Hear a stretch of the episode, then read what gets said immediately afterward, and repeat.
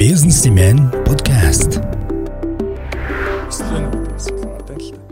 Тэгээ юу вэ гэхээр аа зөвхөн нэг тийм ажиглагдсан зүйл юу вэ гэхээр ихэнхдээ нэг бизнесээ өөрөө гардаж хийгээд явцсан захирлууд яадаг вэ гэхээр хэмиг өөрийнхөө явуулах тийм сонирхолтой болцдог. Өөрөлдөл баргийн онд хүний хийсэн ажил өөртөө таалагдхаа болцдог ч гэдэг ч юм тийм.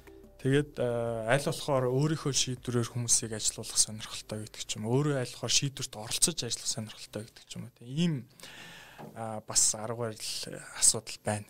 Тэгээд юу гэхээр би чинь зарим компаниуд дээр яг тогтолцоо талаасаа ингээд захирал эрх мэдлээ шилжүүлээд баг өөрөө үйл ажиллагаа өөрөө өөрөө ингээд ажиллаад явдаг юм механизм бий болох гэдэг ажиллаж байхад юу гэхээр захирлууд өөрөө өөрсдөө салж өгөхгүй нэг юм асуудал байгаа юм л та. Өөрөөр тодорхой их мэдлийг ингээд гүйцэтгэлийн төвшин рүү ингээд шилжүүлчихэд байхад өөрөө тэнд ингээд зууралдаад ах сонирхолтой ч юм уу. А эсвэл ерөнхийдөө ихэнх одоо хүмүүс төр байдаг нэг тийм одоо perfectionist гэж ярьдаг шүү дээ тийм. Юмыг их ингээд төгс төгөлдөр байлгах гад тийм. Тиймэрхүү одоо сэтгэлгээний асуудал нь бас их нөлөөлж байна гэж хараад байгаа. Зарим удирдлагууд яадаг вэ гэхээр айгүй тийм зөрөгтэй их мэдлийг шилжүүлж чаддаг хүмүүс бий. Өөрөөр хэлбэл тодорхой нэг ажилтан тодорхой нэг эрх мэдэл үүрэг хариуцлагыг шилжүүлчихэд эргээд яг гэхээр тодорхой хэмжээнд эрсдлээ тооцож яадаг.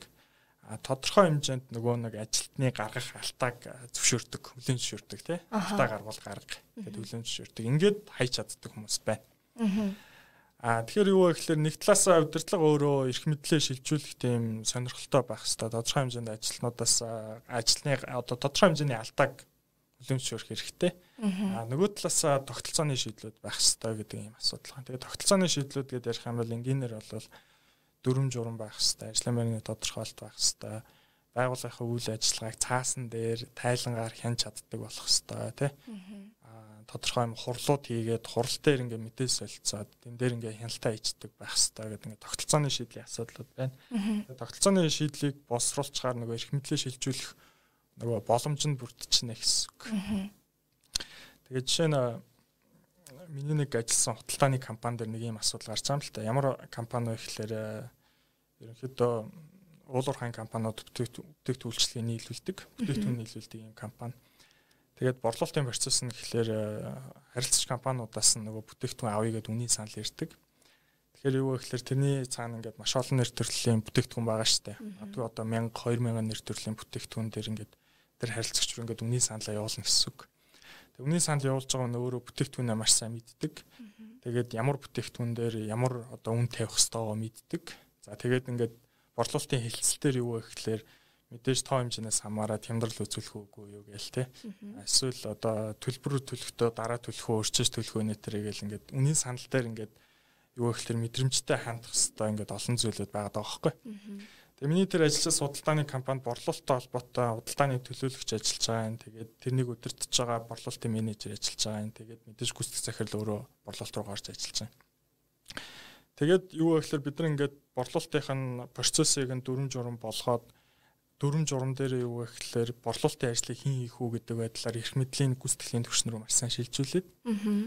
Тэгээ яг ингээд дүрм журмаараа явах юм бол юу вэ гэхээр тэр худалдааны төлөөлөгч өөрөө шийдвэр гаргаад харилцагч компаниуд руу үнийн санал явуулах явуулахаар тийм одоо процедурыг бид нар бий болгож байгаа байхгүй. Тэгээ яг цаасан дээр ингээд гой буулгач болж байгаа. Тэгээ бодиттой тал дээр болохоор стил захирлаас хамааралтай яваад. Өөрөөр хэлбэл зарим үнийн саналыг гаргаж чадахгүй эсвэл захирал нь өөрөө тэрийг заавал хянах шаардлагатай болдог ч юм уу. ийм асуудал орж ирж байна. Тэгээд аа ингээ асуудлыг хөөгөөд ингээд ярилцж байгаа юм л да. Яагаад худалдааны төлөөлөгч өөрөө үнийн санал явуулж болтоггүй. Яагаад өөрөө юу яж чаддаг ингээд нэг ур чадрын асуудал яригч. Аха. Өөрөлд бүтээгдэхүүнээ мэдэхгүй байна, харилцагч нараа мэдэхгүй байна, яаж үнийн санал явуулахаа мэдэхгүй байна. Тэгээд тэгвэл ур чадрыг яах вэ гэд би асууж. Яаж нэг ур чадртай болох вэ? Цагтлан биелж байгаа гэхээр ажилландаа л гэж. Өөрөлд юу гэсгээд байгаа гэхээр над чиг юу гэдэг олон жил борлуулалтын дээр ажиллаж ийж одоо ийм ур чадвартай болно л гэдэг юм асуудал. Өөрөөр хэлбэл барьцгүй байгаа даа шүү дээ. Урьж барьц байхгүй. Тэгээд зүгээр юу асуудал нь юу вэ гэхээр нөгөө захиралт өөрт нэг ноу хау байгаад шүү дээ. Өөрийн гэсэн нэг тийм туршлага тэр бизнесийн салбарт ажилласан тий ямар нөхцөлд ямар шийдвэр гаргадаггүй гэсэн туршлага байгаа. Тэгээд тэр туршлагыг яаж яаж байгаа цаасан дээр буулгах тэр туршлагыг яаж хийж байгаа процедур болгох одоо ажлын заавар болгох сургалт болгох тухай асуудал байгаа байхгүй. Тэр өөрөөр хэлбэл ингэж одоо юу вэ гэхэлэр одоо их их захирлууд юу гэж боддгоо гэхэлэр миний энэ олж авсан туршлагыг өөр хүн олж авч чадахгүй гэж бодоод тах шиг байд. Өөрөөр хэлбэл яг над чиг замлаар явж ээж л одоо юм туршлагатай болно гэдэг ч юм уу тийм. Өөрөөр хэлбэл өөрийнхөө бизнесийг айгүй тийм хэцүү бизнес гэж боддог, айгүй комплекс гэж боддог. Тэгээ өөрийгөө одоо амар мундаг болохоор тэрийг хийж чадчихээн гэж боддог. За мэдээж тодорхой ур чадрын асуудал байна. Гэхдээ юу вэ гэхээр бид нар ямар ч одоо мэдлэг туршлагыг тодорхой хэмжээнд бид нар цаасан дээр одоо тодорхой хэмжээнд сургалт, процедур, ажлын заавар болгож буулгах боломжтой. Тэгээ яг тэрэн дээрээ ажиллахгүйгээр одоо юу гэдэг ерөөсөө л энэ хүн чадахгүй байгаа даа. Би энэ хүний хажуу заавал байж ах хэрэгтэй байгаа даа тий. Би заавал ингэж зааж сургана энэ хүн тэдэн жилийн дараа над шиг болно гэж ингэж хүлээх юм бол тэр айгүй бүтэхгүй асуудал болчиход байгаа хэрэг. Тэгээд ерөөдөө би юу гэж зөвлөж байгаа гэхээр яг ингээд деталь процесс руу ороод процесс талаасаа ингээ хараад ямар ажлын яг аль үе шатн дээр нь ямар алдаа гардыг тэр алдаа гарахгүй байхын тулд тэр хүн яаж ажиллах хэвтэй юм те? Тэр хүнд ямар мэдлэг байх хэвтэй тэр мэдлэгийг яаж олох ингээд ингээд детальчлаад хараад ирэхлээр бид нарт ингээ шийдэл гарч ирдэг. Өөрөөр хэлбэл багийн туршлагыг бид нар юу вэ гэхээр цаасан дээр буулгах боломжтой.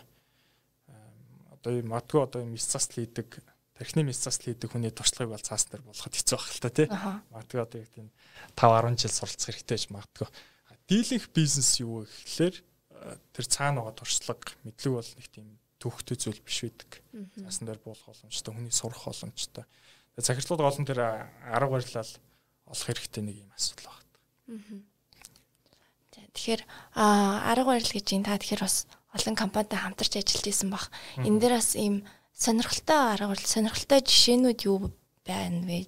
Одоо жишээ нь яг нэг ийм одоо нь таны заадаг ерөнхийн нэг арга тохирдгоо ч юм уу? Ер нь ийм байдлаар ингэж ажилтдаг хүмүүс байна, тийм байдлаар ингэж ажилтдаг хүмүүс байна. Иймэрхүү хүмүүст ийм тохирдог гэсэн яг таны ажигласан тийм ажиглалт юу байна? Ааха. Яг зөвөр ер нь зарчим бол нэг штэ. Аа компаниуд тэр зарчмыг л сайн зарчмыг л өөрсдөө хөрсөнд яаж болох уу гэдэг дээр л анхаарах хэрэгтэй болов гэж бодод. Тэгээд mm -hmm Одоо жишээ нь одоо ч техник технологи нэлээд сайн хөгжиж байна тий. Аа юу вэ гэхэлэр бид нар одоо чинь ингээд дүрм журм гэдэг ч юм уу систем болгоно гэдэг тэгэхээр ингээд айгүй хит ингэж төвхтэй төвхтэй байдлаар төсөөлөд байдаг. Зөв ингээнээр юу вэ гэхэлэр одоо магадгүй захирал өөрийнх нь туршлага нөгөө хавг цаасан дээр ч юм уу одоо хүмүүстэй сурах гэж байна гэж бодъё л доо. Хамгийн энгийн жишээ юу вэ гэхэлэр бодит үйл ажиллагаан дээр очиод алтааг олж хараад илрүүлээд Тэгээд юу гэдэг уцаараа селфи видео ичиж болно тий. Тэрэн дээр яг үхэхлээр магадгүй бод нөхцөлөдлийг харуулад тэгээд энэ дэр ийм алдаа гарлаа. Энийг цаашаа ингэж дахиж ийм алдаа гарахгүй тул бид ингэж ажиллах хэрэгтэй байна. Тэгэхээр юу гэхээр тэр магадгүй нэг 2 2 минутын ажил 5 минутын ажил гэж магадгүй. А видео одоо утсан дээр видео бий боллоо тэрийг магадгүй хүмүүс рүүгээ одоо нэг дундын share drive руугаа share хийдэг ч юм уу тий. Одоо сургалт гэх нэг фолдер байгаа тэрэн дотор share хийдэг ч юм уу тий. Ингээд юу гэхээр эн чинь хөрөмтлөгдөал яваад байна гэсэн үг байхгүй. Өөрөөр бид нар нэг доор ингээд маш олон дүрм журам сургалт ингээд хийх боломжгүй дээ. Гол нь зүгээр арга барил олчвол хөрөмтлөгдөал яваад. Магадгүй дараа нь яг тэр операшн дээр ажилтдаг хүн байлаа. Хэж энэ энэ видеонуудыг заавал үтсэн байх ёстой шүү. Өөрөөр хэлбэл ингэж одоо гарын авлага ажлын заавар журам боловсруулна гэдэг чинь хэцүү ажил юм шиг мөртлөө нэг удаагийн ажиллахгүй. Нэг удаа маш сайн хичээчихэд дараа нь явах гэхээр тэр нөөрөө байнга ашиглагдаад өрөөгөө ч өгөөд яваад байна л гэсэн үг. Хамгийн гол нь юу вэ гэхээр би юу гэж зөвлөх гээд байгаа гэхээр цаасан дээр ч юм уу файлаар видеогоор ч юм уу эсвэл аудио хэлбэрээр ч юм уу тий сайн туршлага нөө хаанууд бууж ах хэвээр. Аа компани захирлууд яадаг вэ гэхээр тухай бүрд нь хүмүүстэй хэлээл яваад байдаг, өглөөл яваад байдаг тий. Ингээч тэгээч гэж яваад байдаг тийм нөхцөл байдлаа тий. Тэгэхээр би нөгөө зөвхөн бид нар нөгөө хамгийн гол нь зөв процесс, зөв ажлын арга барил, зөв туршлагыг л ямар нэгэн байдлаар цаасан дээр буулгаад өвлөгддөг, дараагийн хүн тэрийг хардаг, тэндээс заавар авдаг тийм нөхцөл байдал руу орох гэдэг шүү дээ. Энд дээр бид нар ингээд чөлөөтэй сэтгэж болно. Бид нэр ихэнхдээ компаниуд э, юу гэж болоод журам гэхлээр одоо ингээ нийтлэг нэг юм формат яваад дээ. Одоо журмын зорилго гэж эхлээл те. Ирэх үүрэг гэл ингээл баахан текст ичдэг те. Заавал тийм юм боловсруулах хэрэгтэй гэж болоод. Ерөнхийдөө бол э, дөрөм журам гэдэг бол зөв ажлын арга барил, зөв процессор, процесс зөв процесс ямар нэгэн байдлаар цаасан дээр ч юм уу, видеон дээр ч юм ямар нэгэн байдлаар бууж үлдэж байгаа гэж ойлгож байна гэсэн үг. Та түрүүн хэллээ шүү дээ. Ер нь захирал өөрөө эхлээд би одоо үүрэг хариуцлага шилжүүлэхэд бэлэн байгаа юу гэдгийг өөрөөсөө асуух хэрэгтэй гэж хэлсэн. Тэг бэлэн байгаа эсгээ. Тэгээд а ажилчид ч гэсэн яг тэр хэрээр ингээд өдөрдүүлээд явцсан бол бас тийм хүлээлттэй болсон байгаа. Тэгэхээр одоо ажилтнуудынхаа дунд ямар нөлөөллийн ажил хийх хэрэгтэй вэ гэдэг юм уу энэ хандлага өөрчлөх асуудлаас яригдана. Тэрнээс бүх юм эхэлнэ гэсэн үг байна шүү дээ, тий. Яг хуу яг би зүгээр жижиг дунд компаниуд дээр захирал эрх мэдлээ үүрэг хариуцлага шилжүүлэхэд гарч байгаа нэг том асуудал бол менежерүүдийн асуудал байна гэж харагдав. Өөрөөр хэлбэл захирлын хамгийн эхлээд эрх мэдлээ шилжүүлэх хүмүүс нь ямар хүмүүс вэ гэхэлэр нэг алт нэгж удирдаад хүн удирдаад ажиллаад байгаа дундчны менежерүүд байгаа. Тэр ихэдээ бол дийлэнх жижиг дунд компаниг юм 3 хитэ бүтцтэй ажиллаж байгаа. Одоо гүйцэтгэлийн түвшний ажилтнууд. За тэгээд алт нэгж одоо баг хариуцж удирдах байгаа менежерүүд. За тэгээ менежерийн дээр захирал эсвэл дэд захирал тэгээ захирал гэдэг юм иймэрхүү юм Ерөнхийдөө нэг юм 3 хитэ бүтцэн ерөнхийдөө дийлэнхтэй гарч ирдэг. Өөрөлд нэг 10-аас 200 ажилтнтай компани явт тий. Аа. Яг бүр олон ажилтнтай олчвол ингээд дахиад ингээд леерүүд нэмэгдээл явна л та тий. За тэгэнгүүт юу вэ гэхээр хинч жижиг дунд компаниудаар гарч байгаа зовлон юу вэ гэхээр захирал өөрөө хийдэг ажлаа одоо ажлаасаа салах гэдэг штэ. Тэр ажлаа юу вэ гэхээр хамгийн эхлээд менежерүүдтэйгээ шилжүүлж өгдөг. Тэгэнгүүт ихэнх компаниуд дээр зүгээр миний харж байгаагаар бол яг менежерүүд байдаг Аха аха аха. Ихэнхдээ ямар хүмүүс байдг вэ гэхээр а мэдээж тодорхой хэмжээнд ингээ сайн ажилдаг захирал захирлынхаа захиралтаа үнэлэгдэж чадсан нэг тийм ахлах ажилтнууд байгаа.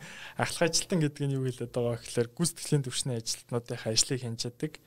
За дээрэс нь өөрөө бас ажиллаж идэг. Тэгээд гүйцэтгэл захирал мэдээж ямар нэг юм асуудал гарвал тэр хүн рүү ханддаг. Тэгээ нэг тийм л хүн байгаа. Тэгээ менежер хүн гэдэг нь юу вэ гэхээр доор байгаа багийг удирдах ихэнхдээ одоо гүйцэтгэлийн илүү хяналт руугаа ажиллаж байдаг. Өөрөө бас яг гардаж ажил хийх биш те. Гүйцэтгэлийн хяналт руугаа ажиллаж байдаг, хүн сургаж байдаг тийм хүмүүс байгаа. Тэгээд ихэнх компаниуд зовлон юу гэхээр тэр менежерүүд нь өөрсдөө байхгүй.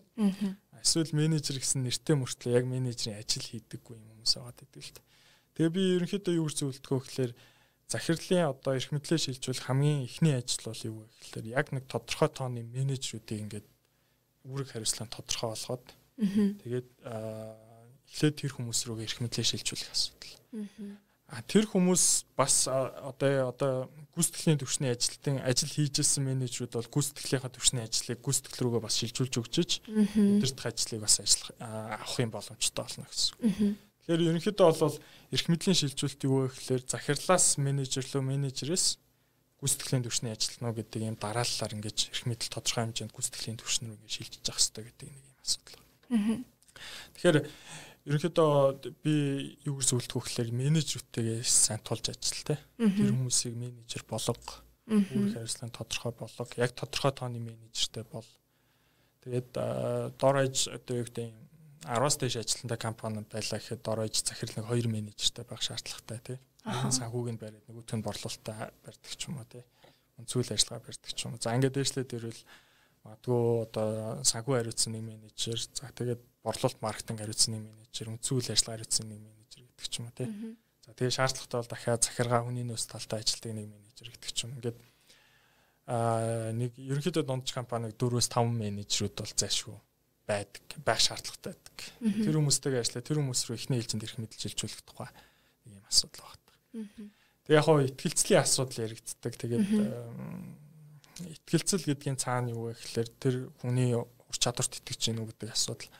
А хоёрт юу вэ гэхээр хэрвээ ажилтан ажиллаа хийж чадахгүй бол би нэм одоо захирал гэж бодно л да. Би одоо миний надад мэддэхгүйгээр асуудал гарвал яах вэ гэдэг нэг юм асуудал. Тэр нь бүхэлдээ нэг хяналтын асуудал та. Өөрөөр захирал өөрөө хяналтаа хийж чадж байгаа тохиолдолд одоо зоригтойгоор их мэдлээ шилжүүлэх боломжтой гэсэн үг.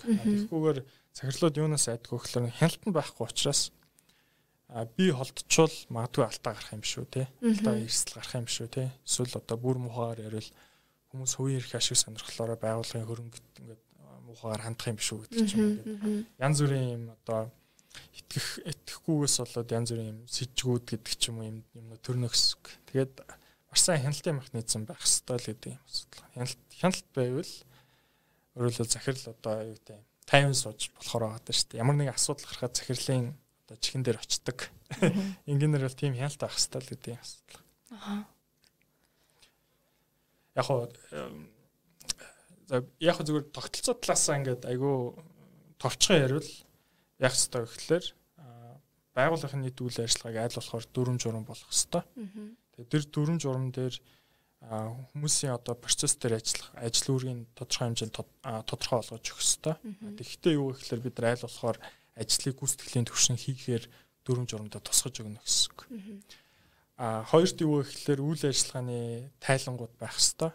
За магадгүй борлуулалтын тайлан те санхүүгийн тайлангууд байх хэвээр. Тэгээд бидний одоо бидний нэгдсэн мөрийн тогтолцоо гэд нэвтрүүлэхдээ яадаг вэ гэхээр тоон үзүүлэлт, KPI үзүүлэлтийн тайлан гэж босруулж өгдөг. Тийм тайлангууд байх хэвээр. За ингээд процедураар, процессороо тодорхой хэмжээний эрх мэдлийг шилжүүлсэн. Тэгээд хяналтын механизмуд байгаа. За тэгээ яг гуравт яг мэдээж ажлын ажил үүргийн тодорхойлтын асуудал яригдана. Процедур журам бол юу гэхээр процессын дагуу хүмүүсийн ажлыг зохицуулж өгдөг. Аа тэрэн дээр юу гэхээр хүмүүсийн хамтын ажиллагаа уялдаа холбоо илүү гарч өгдөг тийм. Ажлын байрны тодорхойлтон дээр бол тухайн нэг ажилтны яг юу хийх вэ гэдгийг илүү тусч өгдөг гэсэн үг. Тэр ажлын байрны тодорхойлт бас байх хэрэгтэй. Бүтцийн зураг байх хэрэгтэй гэдэг ингээд тогтолцоог илэрхийлсэн ингээд документууд байна л. Эдгээр байх хэрэгтэй. Тэгээ маш сайн хяналт явагдах хэвээр. Тэгээ хяналт гэдэг нь маш энгийнээр болвол тайлан байх хэвээр. Өөрөөр удирдлагад тайлан очдог байх хэвээр. Удирдлага тэр тайлангаар хяналтаа хийж чаддаг байх хэвээр гэдэг асуудал. Өөрөөр хэлбэл зүгээр нэг аман гэдэг юм уу мэдээлэл биш. Цаасан дээр буусан бүртгэгдсэн тайлан байгаад удирдлага тэр тайлангаа уншаад хэвэн байна уу, хэвэн биш бус байна уу те. Бид нар зорилго зорилго зорилтонд хүрч чадж байна уу юу? Яаралтай шийдвэрлэх шаардлагатай асуудал юу байгаа юм ирээдүйд гарч магадгүй эрсдэл юу байгаа гэдгийг урьдчилж харах боломжтой тийм тайлан байх хэрэгтэй. Гурц нь мэдээж бол хурлын асуудал байгаа. Аа юу гэхээр жижиг дунд компаниудын бас яг нэг муу хийдэг зүйл нь хурл гэдэг. Аа юу гэхээр хурл бол өөрөө мэдээлэл солилцох эргээд тухайн хугацаанд гарч байгаа том чухал асуудлыг шийдвэрлэх те үйл ажиллагаанд гарч байгаа асуудлуудыг шийдвэрлэх хамгийн чухал юм механизм нь өөрөө хурлахгүй. Тэгэхээр юу гэхээр сайн байгууллагууд яадаг вэ гэхээр яг тогтсон ийм стандарт хурлуудтай байдаг. Тэр хурлаар юу хэлцэх юм? Хурал дээр ямар тайлан дээр ярилцах юм? За тэгээ хурал дээр оролцохтой хүмүүс одоо ямар үүрэгтэй оролцох юм? Шийдвэрийг нь хэн гаргах юм? Ямар хугацаанд хийх юм гэдэг ингээд хурлын нэлээд сайн стандартчулдаг. Тэгэд юу вэ гэхээр удирдлага өөрөө тэр хурал дээр сууж хахад шаардлагатай мэдээлэл авчдаг, шаардлагатай хяналтаа хийцдэг гэж ойлгож байна гэсэн үг. Хүмүүст шаардлагатай ажил үргээ зааварчлаад өгчдөг. Тэгээ би ерөнхийдөө бол тэгж төсөөлтөө. Өөрөөр хэлбэл үнэхээр одоо өндөр цэцмийн үйл ажиллагаанаас салмаар байгаа бол захирал юу гэхээр 7 хоногтой ганцхан удаа ирээд удирдлагын багийн хуралдаа суугаад тэгээд өнгөрсөн 7 хоног хянаад удирдлагын баг чиглүүлээд тэгээ өөрөөр хэлбэл захирал зөвхөн хурал суугаад явах боломжтой байхгүй. Өөрөөр хэлбэл удирдлагын багийн гишүүдээр үүрэг даалгаврыг хариуцуулж өгөө цаашаа гүйцэтгэл явахдаа 7 хоногор хяналт хийгээд шийдвэр гаргаад ингээд явах боломжтой Өөрөлдвөл бизнесийн эзэн тэр захирал юу гэхээр зөвхөн хуралдаа ирд суугаал мэдээлэл аваад хүмүүсийг чиглүүлчихэл яваад өгдөг байх юм боломжтой гэсэн үг. Тэгэхээр процедур журам байх хэрэгтэй ах нь ажлын байрны тодорхойлт байх хэрэгтэй ах нь бүтцийн зураг байх хэрэгтэй ах нь. Тэгээд мэдээлэл бүртгэгддэг тайлангууд гардаг байх хэрэгтэй ах нь. За бүр сайн чадвал болон тэр оновчтой тоон үзүүлэлтээр тайлгаж чаддаг байх нь. За тэгээд нөгөө тайлангаа хурлаараа илцчихдэг шийдвэр гаргаж чаддаг. Тэрүүгээр болохгүй байгаа асуудлуудаа илцээд гаргаад ирчдэг тий. Ийм хурлууд байх хэрэгтэй байна. Ерөнхийдөө иймэрхүү одоо тогтолцооны элементүүд байгаа тохиолдолд юу гэхээр захирал өөр айгүй ихтэлтэйгээр одоо зөрөгтэйгээр гэх юм уу тий. Санаа зовхгүйгээр ингээд ирэх мэтлээ ингээд шилжүүлээд явах боломжтой гэсэн үг. А нөгөө талдаа бол мэдээж тэр нөгөө хувийн өөрийнх нь сэтгэлгээний асуудал байгаа даа шүү дээ. Үнэхээр тэр хүн ирэх мэтлээ шилжүүлэхийг хүсэж байна уу тий. Тодорхой хэмжээнд хүн ингээд ирэх мэтлээ шилжүүлж өгөөд алтааг нь хүлээн зөвшөөрөөд ингээд орхиж чадах уу гэдэг нэг юм асуудал байгаа шүү дээ. Тэгээд ажлын байрны тодорхойлт болон төлөвлөгөө тайлангийн тусламжтайгаар хүмүүсийн хариуцлагыг нь айгүй тодорхой болох асуудал байгаа юм л та. Хариуцлагын тодорхой. Тэгээ хариуцлага нь тодорхой болцсон компани дээр яадаг вэ гэхээр удирдлагууд бас юу гэдэг одоо ажилласаа салах хүмүүс ингээд өөрийн хариуцлагын дагуу өөрөө шийдвэр гаргаад бие дагаад ингээд ажиллах юм нөхцөл байдал нь бас бүрддэг. Тэгээд хариуцлага гэдэг энэ ойлголт өөрөө айгу тайлбарлахад айгу тийм төвхтэй ойлголт л та. Маахан юу гэхээр зүгээр нөгөө ажил үргийг хөөрлцаал хүмүүсийн хариуцлага тодорхой болчлоо гэж ойлгоод байна. Хариуцлага гэдэг бол арай өөр илүү ажлын үр дүнгийн тухай асуудал гэж ярих юм да. Тэг яг би зүгээр э, хүмүүст ингэж зөвлөлтийн компанидаар хариуцлага маш сайн байна муу байна гэдгийг бид нар яаж ангилж ялгаж болох вэ гэхээр захирал нь ингээд ажил дээр орж ирээд тэгэл хүмүүсээ хянаал. Хөө эн чи юу болж байна? Энийг хийж гин үү энийг ингэж хийгээч тэгээч? Хөө нөгөө ажил чи юу болж байна? Бид нар төснийхээ дагуу ингэж хийх ёстой шүү дээ. Чи ажиллаа хийгээч гэдэг өөрөлдөл захирлаас эхлэлтэй юм харилцаа яваад байвал компанидаар хариуцлага айгу муу байна гэсэн үг. Ааха. Тэгэхээр ажилтан хариуцлагатай байна гэдэг нь юу хэлж байгаа гэхээр одоо юугаар илэрдэггүй гэхээр тухайн ажилтан өөрийнхөө хариуцсан хүрээнд сан санаачлаг гаргаж байгаа тэгэхээр тэр хариуцлагатай байна гэж үздэг. Өөрөөр хэлбэл захирал бодог байхад ажилтан өөрийнхөө хүрээнд за магадгүй юу гэдэг одоо санхүү хариуцсан менежер ч юм уу те өөрийнхөө хүрээнд компанийнхаа зардлууд дээр ингээ анализ хийж байгаа захирлаа энэ зардал чи хэтрэх гээд шүү те цаашаа энэ зардал чинь бүр өсгөх гээд шүү те бид нар энэ дээр анхаарахгүй бол эн чинь ингээд одоо маржны чинь хам хэсгийг авчаялаа гэд өөрөөр захирал өөрөө тэр хүнийг хий гэж хэлэг байхад тэр хүн өөрөө ингээд асуудлыг гаргаж ирээд захирлаа энийг ингээд сайжруулъя гэж явж байгаа бол тэнд яах нь хариуцлагын тогтолцоо хариуцлага сайн байна гэж ойлгож байна гэсэн. Тэнгүүд одоо хариуцлага сайтай юм компани дээр нөхцөлөд нь яваад гэхээр захирал ингээд компани дээр ингээд орж ирэнгүүт хүмүүс ингээд захирлаас одоо захирлаар асуудлаа шийдвэрлэх гээд явж идэг. Өөрөөр хэлбэл орж ирэхэд юу вэ гэхээр хүм айлхор хүмүүс уулзаал захирлаа энийг хийх гэсэн чи ингээ болохгүй энэ дээр ингээ туслаад өгөөч те. Захирлаа энийг ингээд ингэх хэрэгтэй та ингэж ажиллаа гэдэг. Өөрөөр хэлбэл хүмүүс нь захирлаасаа ингээд юм хийя гэж шаарч байвал тэн дээр хариуцлага аягүй сайн байна гэсэн. Аха. А захирал нь хүмүүсээ яах нь ингээ чи тэгээ чи гэж явж байгаа бол тийм яг муу байна гэсэн үг байхгүй. Аха. Тэгэхээр юу вэ гэхээр өөрөөр хэлбэл тийм хариуцлагатай ажилтнуудтай тийм компаниг бий болох боломжтой. Аа мэдээж тухайн ажилтны хариуцлагатай үгийн тийм хариуцлагын мэдрэмж өндөртэй ажилтан гэж байна. Аа гэхдээ юу гэхээр тэр хүмүүсийг одоо хариуцлагатай ажилуулдаг тийм тогтолцооны асуудал бас байна. Компани дээр бас байх хэрэгтэй. За а тогтолцоо тогтолцоог бүрдүүлэхийн тулд ер нь бүхэл юмыг бүртгэлжүүлэх цаасан дээр буулгах яг юм процедур болгох гэж байна шүү дээ тийм. Тэгэхээр ингээл эн чинь өөрөө бодоол үсгээр бас л айгүй нүсэр ажил болж байгаа тийм.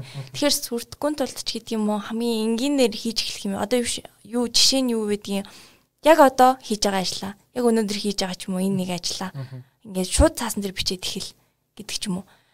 Одоо ингээд сүрдэхгүй байхын тулд шууд одоо хийж эхлэх. Тэгтээ тасралтгүй хийх тал дээрээс та юу зөвлөдөг вэ?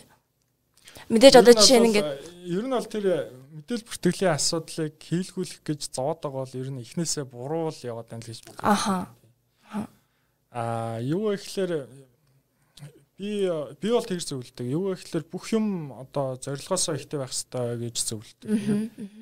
Аа өөрөөр хэлбэл жишээ нь хэрвээ бид нар хэрэглэгчийг сэтгэл ханамжтай одоо манахаас үйлчлэг авсан хэрэглэгч манахаас одоо ямар ч тохиолдолд одоо сэтгэл ханамжтай гарах ёстой гэд бид нэг ингээд зорилгоо юм уу те. Бидний одоо хүрхийг хүсэж байгаа үр дүнгээ тодорхойлчих гэж бодъё л доо. Тэгж байгаа тохиолдолд юу вэ гэхээр магадгүй одоо хэрэглэгчийн сэтгэл ханамжийг харуулсан тоон үзүүлэлтүүд гарах ёстой гэсэн үг. Тэгэхээр хэрэглэгчийн сэтгэл ханамжийг харуулсан тоон үзүүлэлтүүд юу гэж болтгоо гэхээр давтан үйлчлэгээ одоо авсан хэрэглэгчийн тоо гэж болно. Эсвэл хуур илэрхийлж болно те. Нийт одоо хэрэглэгчийн хэдэн хувийн давт үйлчлэгээ аваад байна. Хэдэн хувь нэг удаа үйлчлэгээ авчаад яах нь цаашаа яваад өгч үү гэдгийг харуулсан тоо үзүүлэлт гэж болж байна. А эсвэл гомдлын тоо гэж болж байна те. Өөрөөр хэлбэл гомдол баг гараадах юм бол бид нар хэрэглэгч сэтгэл хангамжтай байна гэж үзнэ гэдэг те. А эсвэл гурав дахь аргачлал нь юу вэ гэхээр тодорхой юм асуулгатай судалгаа авдаг гэсэн үг. Үйлчлэгээ авсныхаа дараа нь цөөх хэдхэн асуулттай судалгаа авна гэсэн. Тэгээ тэрэн дээр ерөнхийдөө манай бүтээгт үйлчлэгээ хэр сайн одоо гэж үзэж байна. Нэгээс 10-ийн хооронд үнэлнэ гэдэг ч юм уу те. Та манай бүтээгт үйлчлэгээг өөр хүн санал болгох уу гэдэг ч юм ингээд ки гол гол асуултуудаар судалгаа аваад тэгээ тэрийгээ эргээд нэгтгэгдээд ингээд тайлан болчих хэрэгтэй гэсэн. Тэгээд тэр тайлан дээр юу вэ гэхээр нэг тоон үзүүлэлт чинь тоогоор ингээд гарч ирж штэ. Одоо чинь давтан борлуулалт, давтан худалдаавалт хийсэн харилцагчийн хувь тэдэн хөв байна тий. За тэгэнгүүт магадгүй тэр ингээд автомттай тайлгнаад ангууд магадгүй өсөл бууралт нь харагдана гэсэн. Тэгээ бид нар үнэхээр хэрэглэж байгаа үйлчлэгээ сайжруулъя, чанартай болгоё гэх юм бол тэр үзүүлэлтэн дээр зорилт тавих хэрэгтэй гэсэн. Хэд байж аж бид нар сайн гэж үзэх юм бэ гэж тэ. Тэгэхээр юу вэ гэхээр өөрөөр захирлуудын одоо нэг хүссээд байгаа тэр үр дүнтэй холбоотой мэдээллийг бүртгэдэг Тэгээ тэр мэдээллээр тодорхой одоо үзүүлэлтээр ингэж тайлгнаж чадж байгаа тохиолдолд юу вэ гэхээр тэр өөрөө хэрэглээтэй байгаад байгаа шүү дээ. Тэгэхээр би юусэн үлдэх вэ гэхээр эхлээд тэр яг ямар үр дүн гарч ах хэвээр гэдгээ тодорхойлоо. Тэрийг тэрийг чинь харуулж чадах тоон үзүүлэлтийг гаргаад тэгээд тэр тоон үзүүлэлтийг тайлгнахын тулд ямар мэдээлэл бүртгэх шаардлагатай байна. Тэгээ тэр мэдээлэл нь процессын хаана яаж бүртгэгдэх үү гэдэг байдлаар за мэдээллийн системгээ хэлчихвэл тэрхий онлайн сонсогдох байх. Мэдээлэл бүртгэлээ компани дээр бий болох хэрэгтэй л гэсэн. Тэгээ тэр тоон үзүүлэлт үнэхэр чухал бол өсөн өсөөгөө мэдээлэл бүртгэгдэнэ л гэсэн. А би юунаас татгалзаасаа гэж хүсэж байна гэхлээр яг ямар зорилгоор яг юу хянахын тулд ямар үр дүнг харахын тулд гэдгээ тодорхой болохгүйгээр юм болгоныг бүртгэнэ гэдэг бол асар буруу. Тийм бүртгэл бол угаасаа компанид удаан оршин тогтнохгүй байх. Тэрийг бол тэгж бүртгэхгүй байх. Тэгээд ирэхлээр юу зөвлөдгөө гэхлээр би одоо ч удирдлагын багийн харж ах хэвээр захирлын харж ах хэвээр одоо компани үзүүлэлтийн тооныг 5-аас 15 байхт болно гэж ерөнхийдөө зөвлөдөг. Магадгүй нэг жижиг компани бол нэг 5 үзүүлэлт байх нь шүү дээ. Жохон томрууд ирэхлээр нэг 15 үзүүлэлт. Тэгээд тэр 15 үзүүлэлтийг л одоо тайлгнадаг байхын тулд яах нь бүртгэл чинь явж явах хэвээр ямар бүртгэл байх хэвээр энэ төр гэдгийг загварчлана л гэсэн. Тэгэж ингэж бүртгэлийг бий болгож одоо өөрөөр хэлбэл ашиглагддаг тийм мэдээллийг бүртгэх тухаас л баггүй. Тэгэхээр нэг үзүүлэлтээсээ ингэж салбарлаж ямар мэдээлэл бүртгэх вэ гэж хайвал хэцүүгээр. Юм болгоныг бүртгээд байвал тэгээд тэр чинь өөрөө процесс дээр илүү ажил болгоод төвхтө болоод тэгээд энэ дээр хүн цаг зарцуулаад гэдэг ингээл дими одоо зүйл цаг зарцуулна л гэсэн үг л дээ. Яг хөө зөвхөн зарим юм технологийн шийдлүүд бий Одоо ч энэ вебсайтаар одоо маркетинга хийдэг компанийн хувьд бол хамгийн номер нэг үзүүлэлт бол юу вэ гэхэлэр чинь органик хандлтын тоо гэдэг үзүүлэлт байх чишээ тийм органик хандлтын тоо. Тэр органик хандлт гэдэг нь юу болж байгаа гэхэлэр тухайн компани вебсайт руу www гэд бичээд орж байгаа тэр хандлтыг хэлж байгаа. Эсвэл Google дээр ингээд өөрийнхөө хүссэн одоо бүтээгдэхүүнчлэгээ хайсан чинь тухайн компани вебсайт гарч ирээд тэг клик хийгээд дараад дараад орж байгаа тэр тоог хэлж байгаа гэсэн. Тэгэхээр үнэхээр одоо сайн маркетингтай компаниуд дээр яадаг вэ гэхээр нэг органик хандлт аяг өндөр байдаг. Тэгэхээр тэрийг яадаг вэ гэхээр нэг Google Analytics гэдэг програмтай өөрийнхөө вебсайтыг холбоод тэгээ сар болго ингээ автоматар тайлан гараад явдаг шүү дээ. Тэгэхээр юу вэ гэхээр нөгөө маркетинг гэж үүрэг юу вэ гэхээр айлхаар олон хүнийг л татах зорилготой шүү дээ. Тэр үр дүнг сайн харуулж чадна л гэсэн үг. За жишээ нь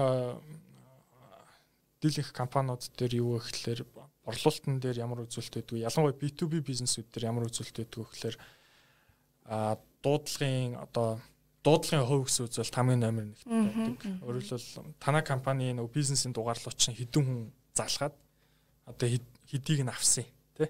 Борлуулалтаа хэмээр байгаа бол ядаж дуудлага авдаг баймаар байгаа байхгүй. Тэгээд одоо юу гэдэг хэдэн дуудлага ирснээс хэдийг нь бид нар үнийн санал болгож явуулсан үнийн саналынх нь хэдэн хувь нь одоо нэхэмжлэх болж буюу одоо борлуулалт болж чадсан. Эсвэл гэрээ байгуулдаг бол хэдэн гэрээ болж чадсан гэдэг ч юм ингээд а нөгөө процесс үйл ажиллагаасаа хамаарат ингээд үзүүлэлтүүд байгаа.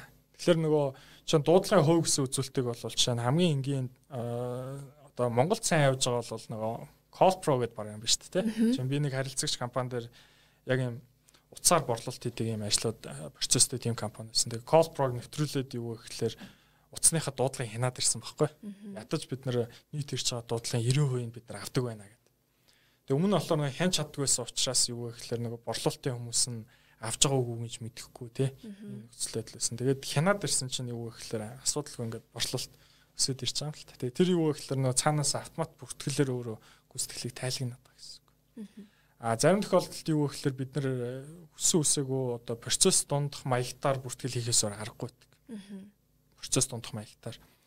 За чинь хамгийн энгийн жишээ юу вэ гэхэлэр а одоо гэдэг нэг айлд очоод айлд очиж за нэг тавилгын үйлдвэр байлаа гэж үзье л та. Айлуудаас захиалга авдаг. Аа тэгээд саналаа өгдөг зөвшөөрөх юм бол магадгүй за гэрээ байгуулна байгуулахгүй те урьдчилгаагаа авна. За тэгээд нөгөө захиалгынхаа дагуу тавилгаа үйлдвэрлээд гэрт нь очоод усарч өгдөг гэдэг ч юм уу те. Тэнгүүт юу вэ гэхээр А үндсэн энэ үйл ажиллагаа буюу тавилга үйлдвэрлээд гэрт нь хүргэх гэдэг энэ үйл ажиллагааны чинь үр дүн юу вэ гэхэлэр хугацаандаа яах нь захиалгаа гүйцэтгсэн байх хэвээр. Тэгээд анх нөгөө зурсан зургаасаа тавилга нь өөрөө зөрүүг байх хэвээр. Гуравт нь мэдээж нэг үйлчлүүлэгч яах нь сэтгэл ханамжтай байх хэвээр гэдэг нэг гурван чухал үр дүн байгаа даа. Тэгэнгүүт юу вэ гэхээр магадгүй том байр тавилгын компани юу вэ гэхээр хид хідэн багууд айлууд дээр очиод сорилт хийж яадаг бол тэр баг дээр юу вэ гэхээр нэг юм хууц байна л гэсэн үг байхгүй. Тэгээ тэр хуудсан дээр ямар мэдээлэлүүд байх вэ гэхээр хизээ тавилгыг одоо өсөрч дуусгасан юм тий. Тэгээд ерөнхийдөө сэтгэл ханамж нь ямар байгаа юм. Зургатаага одоо зөрсөн зүйл байгаа юу юу гэсэн юм асуулгатай маягтай гэсэн үг. Тэр маягтыг юу вэ гэхээр нөгөө захиалга гэсэн үйлчлүүлэгч бүглэн гэсэн үг. Тэгээд тэр мэдээллийг яг уу гэхээр нэг Excel рүү ч юм уу програм руу ч юм уу ингээд нэгдсэн сан болгож бүртгэн гэсэн. За одоо юу гэхээр мэдээлэлүүд бүртгэгдсэн учраас бид нар хугацаанд хэдэн үеийг хийсэн тий нийт одоо үйлчлэгээ авсан хүмүүсийн хэдэн үе сэтгэл хамжаа судалгааных үр дүн хэд гэж гарсан тий за одоо зурагнаасаа зөрсөн тоон хэд гарсан зөрөөг нь хэд гарсан гэдэг ингээд тоогоор ингээд үр дүн гаргаж ирэх боломж бүртнэ гэсэн. Тэгэхээр юу вэ гэхээр бүртгэлийн хувьд бол автомат бүртгэл байна. Одоо програм ашигласан автомат бүртгэл байна. Эсвэл одоо процесс дундах юм маягтаар ингэж мэдээл бүртгэгддэг бүртгэлүүд байна. Эсвэл компани ингээд дотооддоо нөгөө ERP систем ингээд дотоод юм процесс автоматжуулсан програм ашигладаг тохиолдолд тэрэн дээр бас ингээд бүртгэлүүд бас үүсчихэд гэсэн үг. Тэр ерөнхийдөө яадаг гэхээр манай компани 10 гарал юу гэхээр бид нар хамгийн чухал үр дүнгүй тодорхойлж харж байгаад хамгийн чухал 5-аас 15 үзүүлэлтийг гаргаж ирдэг. Тэгээд тэр 5-аас 15 үзүүлэлтийн мэдээлэл бүртгэл ямар байх вэ гэдгийг ингэж загварчилж өгөөд тэрийг өөрөө дөрөм журамдаа тусгаж өгдөг гэсэн. Тэгээд дөрөм журам болно гэдэг чинь өөрөө тэр зөв процессын дараал ажлын дараалын ингээд журам дээр тусгаад өгчгөр ажилтнууд тэрийг мөрдөх хэрэгтэй болно. Мөрдөөд явхад шаардлагатай бүртгэл нь шаардлагатай үйл явц дээр бүртгэгдээд явна гэсэн. Ингэж юу вэ гэхээр процесс дөрөм журам дээр юу гэхлээр бид нар тэр мэдээлэл бүртгэл аль процесс аль алхам дээр ямар мэдээлэл хаана яаж бүртгэдэг гэдэг ингэж тусгаж өгчөж тэр өөрөө ингэж яг одоо мэдээллийн систем болно л гэсэн үг. Компани дээр яг ингэж мэдээлэл бүртгэгддэг тийм үйл явц нь бий болно гэсэн үг. Тэгээ мэдээлэл бүртгэж байгаа тохиолдолд нөгөө тоон үзүүлэлтээр тайлгнагдаж байна. Удирдлагын баг юу гэхэлэр тоон үзүүлэлтээр тоон үзүүлэлтээр магадгүй 7 хоног сар тутам ингэж тоон үзүүлэлтийн гүйцэтгэлийг хянах замаар үндсэн үйл ажиллагаа хянчна гэсэн үг.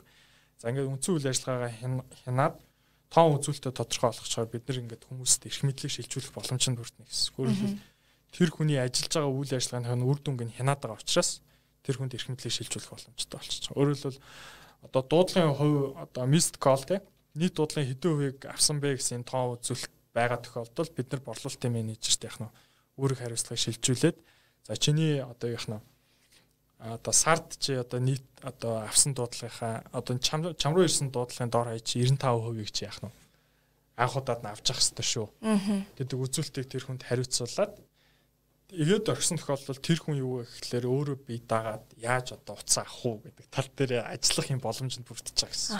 Нэг талдаа хяналт их боломжинд бүрдэн нөгөө талдаа ажилтнууд өөрийнхөө одоо тэр хүмүүсийн хариуцлагыг тодорхойлж байна гэсэн үг л дээ. Өөрийн хариуцлага өрөөнд бие дагаад ингээд сайн ажиллах боломж хүртнэ гэсэн.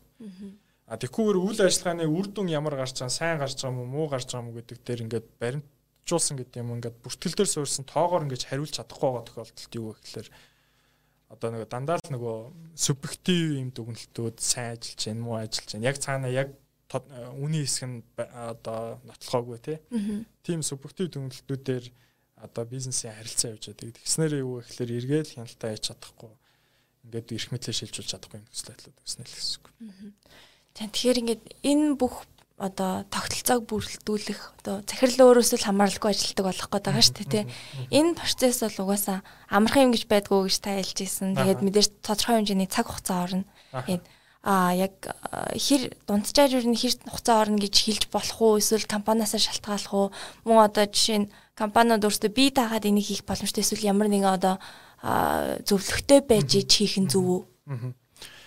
Ер нь бол яг хөө миний хувьд яг менежментийн тогтолцооны энэ фреймворк загваруудыг бол нэлээд судалсан. Тэгээд яг ингээд цаана ингээд доторх хайргачл зарчмуудыг хаад үзэхээр бүгд л ерөөхдөө л адилхан л юм руу яваад байдаг. Зарчим бол адилхан байдаг. Өөрөөр хэлбэл зөв процессыг цаасан дээр буулгах хэрэгтэй. Мэдээлэл бүртгэлээ бий болох хэрэгтэй. Тоон үзүүлэлтээр тайлгнадаг байх хэрэгтэй хурлаараа ингээд асуудлыг хилцдэг байх хэвээр тий ажлын хариуцлагыг тодорхой болох хэвээр энэ төрөйг зарчмын асуудлууд нь бүгд бол цаана адилхан. Тэгээ наана нэг хэлбэрийн юмнууд нь жоох өөр. Тэгээ яг зөвхөн бид нар нэгдсэн менежментийн тогтолцоогод яг тодорхой яг ийм шийдлийг санал болгоод ингээд хөтөлбөр санал болгоод ингээд хамтарч ажилладаг л та.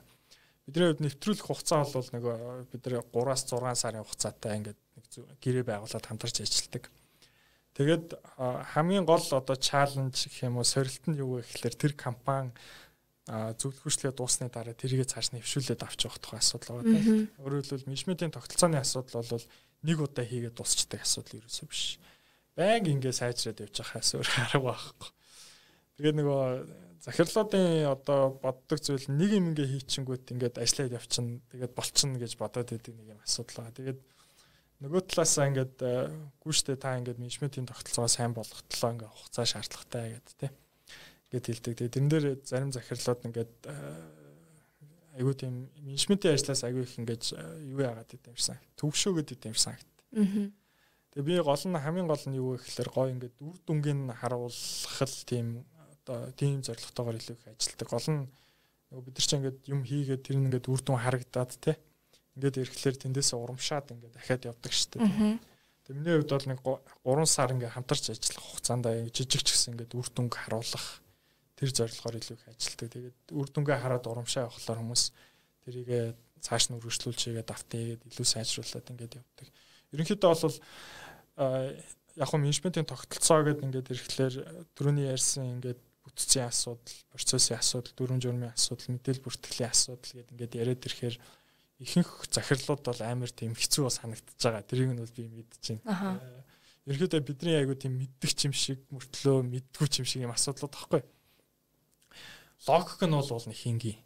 Тий. Тэгээд бид нар нэгдсэн мужийн тогтолцоо гэж сургалтын дээр бол тэр логикийг бол айгүй энгийн болгоод ойлгуулцдаг. Тэгээд тэрийг энгийнээр ингээд ойлгочих юм бол жил 2 жил ингээд захирал өөрөө ингээд яг менежментийн ажлыг хийгээд явхад бол суралцчих юм боломжтой. Логик нь бол нэг хингийн. Амар тийм амар хэцүү ойлгомжгүй зүйлүүд бол байхгүй. Тэгээд би зүгээр тэгж бод яг энэ тэнд компани сургалтууд ч юм ингээ одоо ингээд их усрүүд айгу дутмаг байна л та. Одоо ч ингээд тодорхой менежментийн асуудал судлаа гэхэлэр ингээд сайн номнууд байхгүй тий. Эсвэл ингээд сайн сургалтууд байхгүй. Эсвэл дандаа ингээд гадны сайн туршлагыг ингэж бид нар орчуулж ойлгох шаардлагатай болдог гэдэг ч юм. Тийм болохоор л юу гэхэлэр энэ менежментийн асуудал өөрөө тийм амар тийм асар хэцүү төвхтэй зүйл юм шиг болчиход байгаа. Уул нь яг ингээд логикийн ингээд э, тогтолцоо ингэж ажилт юм аа. Ийм ийм юмнуудаас бүрддэг юм аа. Энэ энэ юмнууд ингэж ажиллаад хоорондоо ингэж уялдаж ажиллаад тэгээ ингээд компани өдөртөхөд хэлбэр болд юм аа гэдэг асуудал ингээд логикийн ойлгоход бол уулын тийм хэцүү биш. Гол нь гүйцэтгэл гэдэг шүү дээ. Яг зөвөр логикийн ихлээд мэдээж маш энгийн болгож харах хэрэгтэй. Тэгээд хэрэгжүүлээд үр дүнгээ харах хэрэгтэй. Тууштай явах хэрэгтэй. Тодорхой хэмжээ хүчин чармаал гаргахаас арга байхгүй. За тэгэхээр а захирлуудын хувьд одоо за ийм тогтолцоогоо бүрдүүлчлээ. Тэгээ өөрөөсөө тусдаа ажилдаг, өөрөөс нь хамааралгүй ажилдаг нэг ийм тогтолцоо бүрдүүлчлээ гэж бодъё. Тэгээд энэ санаа амармаар байвчиг эндээс хойш бас өөр ажлууд байгаа тий. Тий, тогтолцоо бүрэлдэсэн үед цаашдаа захирлууд өсөлтөд анхаарч эхэлдэг тий. Илүү сайжруулах, илүү тийм өөр асуудлуудад хандаж эхэлдэг. Тэгэхээр а яг тогтолцоо бүрэлдэсний дараа захирал юу юунд анхаарч эхлэх хэрэгтэй вэ? Яг зөвөр том групп компани ажилтдаг зарчим бол ерөөсөө л энэ юу гэхээр а том групп компаниуд яаж ажилтдаг вэ гэхээр ерөөсөө хамгийн энгийнээр бол ингээл тогтолцоо өсрээд яваад байдаг л гэж хэлж байна. За ихэнх групп компаниуд дээр бол бизнес хөгжил эдэр гэсэн аль бэлцүүд байдаг. Тэдний юу гэхээр шинэ бизнесийн өсөлтийн одоо санаанууд дээр илүү их ажиллаж байдаг, судалгаан дээр ажиллаж байдаг. Тэгээд тодорхой нэг бизнесийг хийя гэдэг ингээд шийдвэр гаргацсан бол юу гэхээр групп компаниудын ажилтдаг зарчим юу вэ гэхээр өмнө нэг ажилтсан нэг юм тогтолцоо бий болгоцсон байгаа штэ. Тэр тогтолцоогоо тэр бизнес дээр жоохон хувиргаал нөхцөлөдөлд нь хувиргаал тогтолцоонууд бий болгодог гэсэн. Өөрөлдөл бүх төрөм журмаа боловсруулна. Орон тооныхоо төлөвлөлтүүдээ хийн. Бүх ажлын байрныхаа тодорхойлтыг боловсруулна, дүрм журмыг гаргана. Тэгээ хүмүүсийн ажил давна. Дараагийн бизнес бий боллоо. Гүйцэтгэх захирал томиллоо. Тэгээд юу гэхээр том групп компаниуд бол гүйцэтгэх захирал бүр хамаатан садны биш хүмүүс хүртэл томилж чадж байгаа шүү дээ. Тэр юу гэхээр цаана маш сайн тогтолцоо ажиллаж байгаа учраас юу гэхээр тэгж чадж байна л гэсэн үг. Гүйцэтгэх захирал томиллоо. Тэгээ гүйцэтгэх захирал томилох хүртэл магадгүй одоо юу гэдэг тэр эзэн өөрөө ажиллана л гэсэн үг. Тэгээ гүйцэтгэх захирал томилсон бол тэр чинь өөрөө тогтолцооныхаа дагуу ингээд ажиллах хэвээр. За тэгээд тэр хүн юу гэхээр сул цагтаа боллоо. Яг нь дараагийн бизнес рүү орлоо. Тэгэхээр групп компаниуд ерөнхийдөө бол нэг ийм зарчмаар л ажилладаг. Тэг яг захирлуудын хувьд бол би тэгээд сул цагтаа олцоод юу хийх вэ гэдэг асуулт нь захирлууд бол өөрсдөөсөө л угаасаа өөрсөнд нь бол тийм санаа бодлууд бол байгаа. Зарим хүмүүс бол а өдөр тутмын ажилласаа би салаад үргэлж дандаа бизнесээ хөгжүүлэх ажил руугаа би ажиллана гэсэн тийм зорилготой хүмүүс би. Өөрөөр бизнесээ томруулах те. Томруулахын тулд магадгүй шинэ бүтээгт төршлээ судлах юм уу те. Эсвэл шинэ нийлүүлэгч хайж олох юм уу? Бизнесийн онцлогоос шалтгаалаад янз бүр те. Эсвэл өдөр тутмынхаа ажлыг одоо сайжруулахын тулд магадгүй одоо маш сайн програм нэвтрүүлэх тал дээр би илүү их ажиллаж авах юм уу те. Өөрөөр тэр хүн өдөр тутмын нөгөө борлуулалт хийж байгаа, бүтээгдэхүүн үйлдвэрлэж байгаа, бараа материал татж авч байгаа гэдэг чинь өдөр тутмын нэг юм операшны ажлаас салчгаар тэр хүн нэг талтаа өдөр тутмын ажлаа сайжруулах, а нөгөө талдаа эсвэл бизнесээ томруулахын тулд одоо хүчин чадал нэмэх шаардлагатай бол тоон төхөөрөмж худалдаж авах гэдэг ч юм уу тий. Эсвэл бизнесийн өөр одоо уялдаа холбоотой өөр салбар руу шинэ бизнес руу орох гэдэг ч юм уу ингээд тэр бол нөгөө захирлуудын өөрсдийнх нь мэдээж ямар ч захирал тийм юу бол байдаг одоо санаа зорилго бол.